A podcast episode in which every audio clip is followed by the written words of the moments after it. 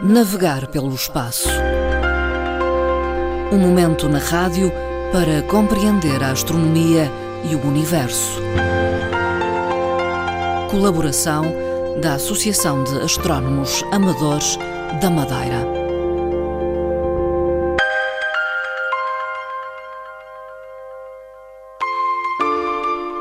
Esta tarde damos início a uma colaboração com a Associação de Astrónomos Amadores da Madeira, naquele que será um programa de rádio com periodicidade mensal sobre astronomia.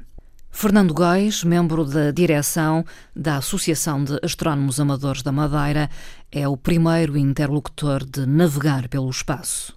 Hoje dá a conhecer o sistema Terra-Lua e para que tal aconteça, há que recuar no tempo, numa viagem que começou há milhões de anos.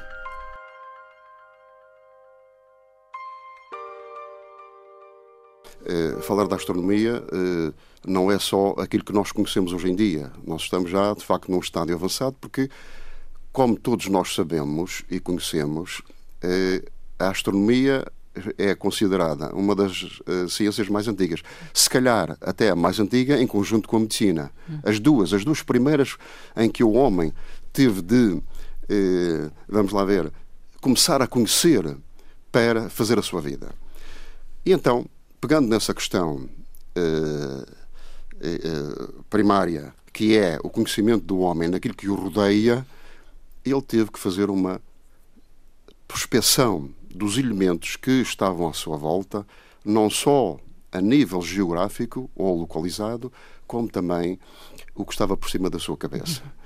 Desde que ele começou a pensar que efetivamente eh, a física, chamamos-lhe assim, ou os elementos terrestres e os elementos que estavam lá em cima, os pontinhos brilhantes, teve que também raciocinar e começar a pensar para que é que serviam. Uhum. Portanto, todas as questões que o envolviam, ele foi conhecendo lentamente, mas quase rapidamente, chamemos-lhe assim. Os pontinhos lá em cima, o que é que ali estão a fazer? O que é que fazem? Bom, e começou a perceber que havia duas, duas áreas distintas. Portanto, a parte física terrestre e a parte eh, celeste. E, portanto, o fundamental aqui era também conhecer a outra parte, que era a parte celeste. O pensamento humano teve que fazer esta aprendizagem muito lenta de séculos, milhares, milhões de anos. Uh, então começou a perceber-se, primeiro, como nós sabemos todos, isto é uma, coisa básica, de que havia dia, o dia e a noite, de que havia a lua e as fases da lua, de que havia o sol que brilhava e que contribuía para a vida terrestre com, o seu, com a sua energia durante uma, um determinado momento e determinadas horas. Depois que havia outra parte que não estava iluminada, mas a lua que, a lua que eh, de vez em quando iria eh, perturbando isso, chamamos-lhe assim, entre aspas, mas iria também entrando nessa regularidade, mas ao mesmo tempo dizendo que efetivamente havia uh, visões, observações diferentes desse astro. Depois começou a contabilizar todos estes, estes, dados. Para fazer o quê? Para contar as semanas, para contar os, os meses, para contar uh, os anos. Ora, essa foi a parte mais importante e não há dúvida nenhuma que o homem não poderia de forma nenhuma começar sem a astronomia. Este é que é o contributo fundamental. E até por outros motivos. Não só por estas questões de contabilização do espaço e do tempo, mas também para a sua rotina diária, a sua faina no, no dia a dia como é que o homem começou a perceber que tinha fazer as suas sementeiras ou as suas colheitas? Começou a contabilizar que havia estações, portanto, propícias para isso. Tudo isto contribuía para tal, o tal contributo da astronomia para fazer o homem e a vida do homem, aonde? Nesta casa onde ele estava, na Terra. E com estas, com estas questões começou a perceber outras coisas mais. Portanto, as coisas mais é o funcionamento de lá de cima que era mais complicado. Além da regularidade de ter o Sol, a Lua e as estrelas que iam passando, era a situação da o que é que lá estava lá em cima e perceber o que é que lá estava. Não foi fácil. Hum. Portanto, a questão é que manteve durante séculos, milhares de anos, ou, enfim, a questão da regularidade geográfica e do que estava lá em cima para perceber que havia, por exemplo, estrelas fixas e para perceber depois que havia umas que, uns pontinhos que no meio dessas fixas começavam ali a se movimentar, que eram diferentes. E então aí começa a astronomia. Uhum. Mas depois essa regularidade, por vezes, era, era quebrada por outros fenómenos que eles não percebiam e passaram a perceber. Essas regularidades foram quebradas com quê? Com os fenómenos dos eclipses. Os primeiros eclipses, com certeza. E depois também o surgimento dos cometas não regulares foram os tais fenómenos que perturbaram o pensamento humano. O que é que ali está? E as primeiras questões era se temos aqui um eclipse, por exemplo, se temos aqui um eclipse que nos está a tapar a energia o Sol, o que é que aconteceu? Bom, algum dragão que passou por aqui e tentou engolir o nosso, o nosso principal astro que deixou de nos iluminar. Portanto, fenómenos que traziam o quê? Traziam alguns presságios. O fenómeno do, dos cometas era mais complicado ainda que os eclipses, porque apareciam sem estarem à espera. Pronto, não havia nenhuma regularidade, não havia. Enquanto os eclipses se começassem a contabilizar, isso aí foi, foi importante na astronomia antiga, eh, como começaram a contabilizar os anos e os meses, a verdade é que eh, nos, a questão dos cometas tinha a ver com, com uma outra coisa. Não surgiam, enquanto os eclipses surgiam ao fim de 19 anos, surgiam se calhar com alguma regularidade, já a questão dos cometas não, apareciam de surpresa. Ao fim de 50, de 70, 10, não era esperável, não era expectável. E então aí era mais. O presságio era maior, quer as regularidades normais, quer, quer as irregularidades, foram sendo associadas e encaixando depois numa ordem natural, mas quebrada por esses fenómenos que não foi percebido nos primeiros tempos, só muito tempo depois. E aí temos que chegar até 4 mil, 3 mil anos atrás, onde os egípcios, os povos egípcios, começam a perceber alguns destes mecanismos. E os sumérios.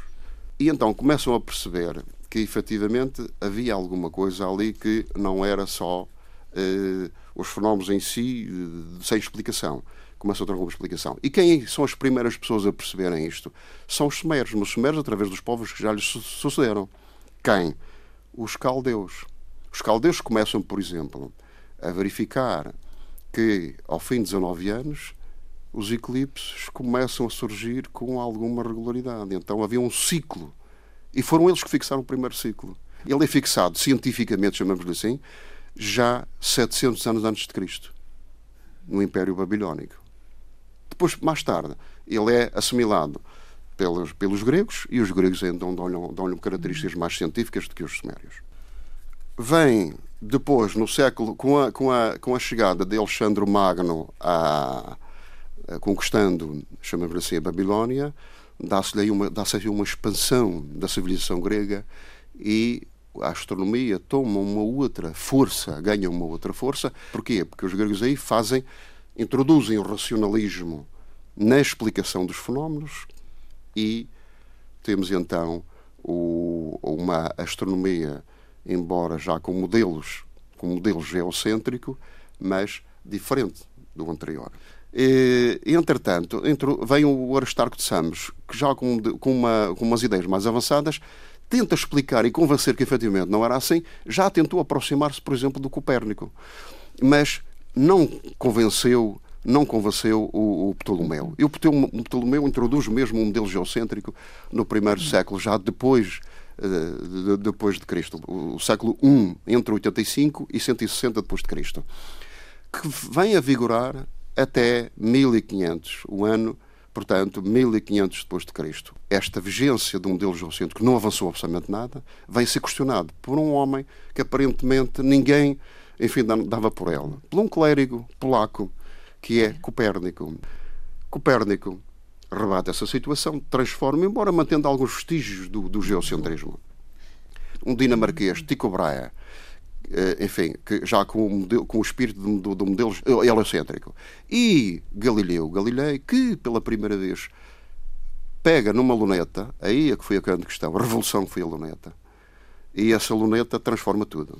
Começa a aparecer a primeira luneta fabricada com areia, os vidro, eh, ele vem a saber disso, era um astrónomo amador, de grande gabarito, já na altura. Mas faltava-lhe qualquer coisa, uma delas foi essa. A revolução foi essa. Percebeu e encomendou a luneta a um profissional holandês e depois pula na luneta e transformou-a. Transformou-a numa luneta, mas num telescópio, tal e qual como os nossos binóculos. E aí, depois de observar, então sim, começa a observar a Lua e vê que ele tem crateras, manchas. E começa depois a apontar essa luneta para Júpiter e vê quatro estrelinhas a rodarem à volta de no espaço de horas. E ele disse: Então, peraí, então se temos aqui um sistema, isto é um mini-sistema, eles chamam mesmo, isto é um mini-sistema planetário.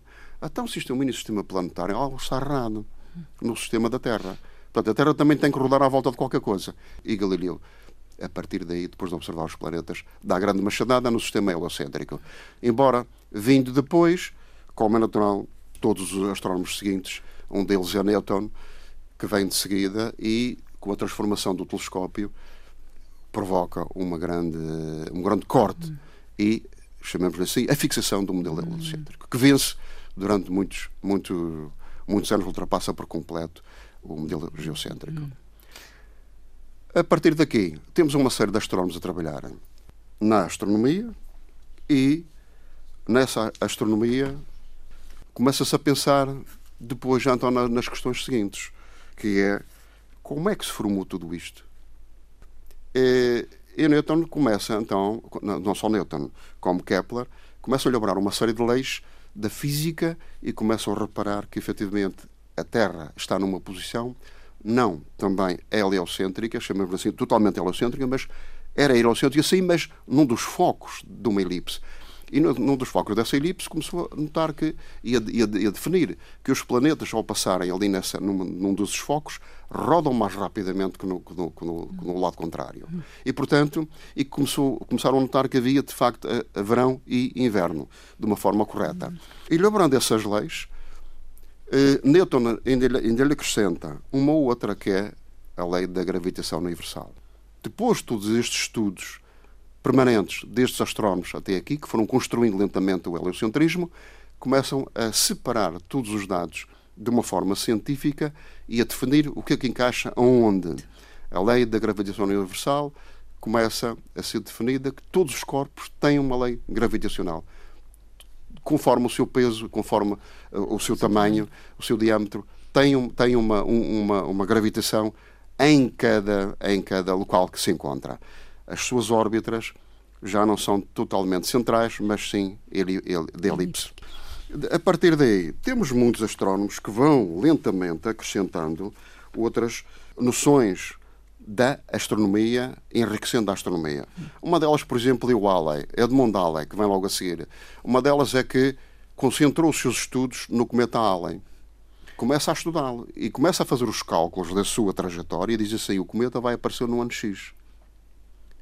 Foi o primeiro astrónomo que dá de uma forma certa quando começa a aparecer. E quando começa a aparecer, começam a surgir popularmente os presságios em Paris, principalmente em Paris. É? Eh, a cidade central onde existia o principal observatório. Bom, tudo isso leva a que ele faça esse estudo rigoroso e acertou. Acertou, foi considerado um herói como era natural em termos da astronomia. A astronomia vai se construindo com todos estes dados. Mais tarde, mais tarde surge o Herschel, que faz as medições do sistema solar e das estrelas, as que se movimentam, as que estão fixas, etc. E depois começa a perceber, eh, a ter uma noção do universo. Como é que o universo funciona e se existe de facto um universo, qual é o desenho que ele tem. Esse desenho é mais tarde feito até por eh, outros astrónomos posteriores, eh, no século XIX e no século XX. Temos um avanço significativo, então, já do, do, do sistema solar, do que ele, do que ele contém. Uh, embora faltasse ali, ali, qualquer regularidade, há qualquer coisa que não funciona. Isto, enfim, foi uma, uma, uma, série de cientistas e astrónomos que começaram a dividir o céu em duas partes e uma parte estudava a parte direita, outra a parte esquerda, para ver o que é que, o que, é que existia ali. Uh, depois desses estudos, começam a descobrir, através de já com instrumentos significativos, começam a descobrir que efetivamente havia outros corpos para além dos planetas normais, mas que faltavam ali planetas. Por exemplo, Mercúrio a cerca de 59 milhões de quilómetros do Sol. Vênus a 109 milhões de quilómetros do Sol. A Terra a 159 milhões de quilómetros do Sol. Havia aqui uma regularidade, mais ou menos de 50 e 50 milhões de quilómetros. Ao chegar a Marte, aparece aqui uma discrepância.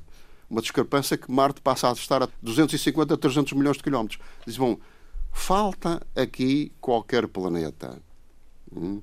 Marte e Júpiter. Júpiter passa de 300, passa para 700 milhões de quilómetros. Bom, aqui falhas. Então começam a descobrir que havia outros. Mas outros o quê? Outros planetas mais pequenos, menores. E então descobrem os asteroides na faixa uhum. entre Marte e Júpiter. Descodificando todo o sistema solar até Júpiter e Saturno, continua a não haver a tal regularidade dos planetas. Continuam essas descobertas. E essas descobertas vão fazer-se quando e de uma forma muito, muito coisa. No século XX, no início do século XX, quando o astrónomo que descobriu Plutão, em 1930, depois de insistências e começar a aplicar a, pela primeira vez a astrofotografia e a tirar imagens, a tirar imagens do sistema solar e dos objetos do sistema solar ao longe, para além de Saturno, começa, começam a descobrir eh, que existe um outro planeta que é Neptuno, Urano e depois, por sua vez, o Plutão. Com o Plutão, estabilizou a questão do sistema solar.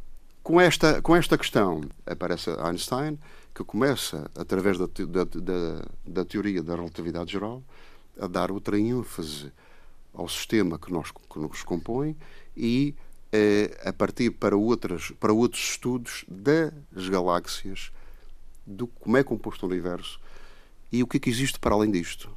Einstein é um dos homens mais famosos e com uma estatura mental fabulosa.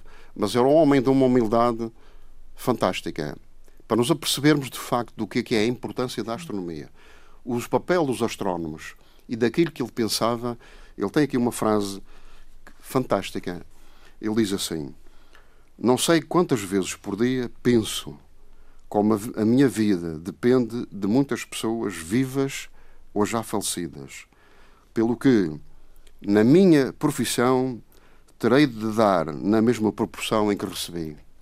Esta forma de pensar num homem com aquela estatura mental, de facto, deixa para nós, todos astrónomos, a tal figura, a estatura de humildade do astrónomo e do papel que ele tem na astronomia.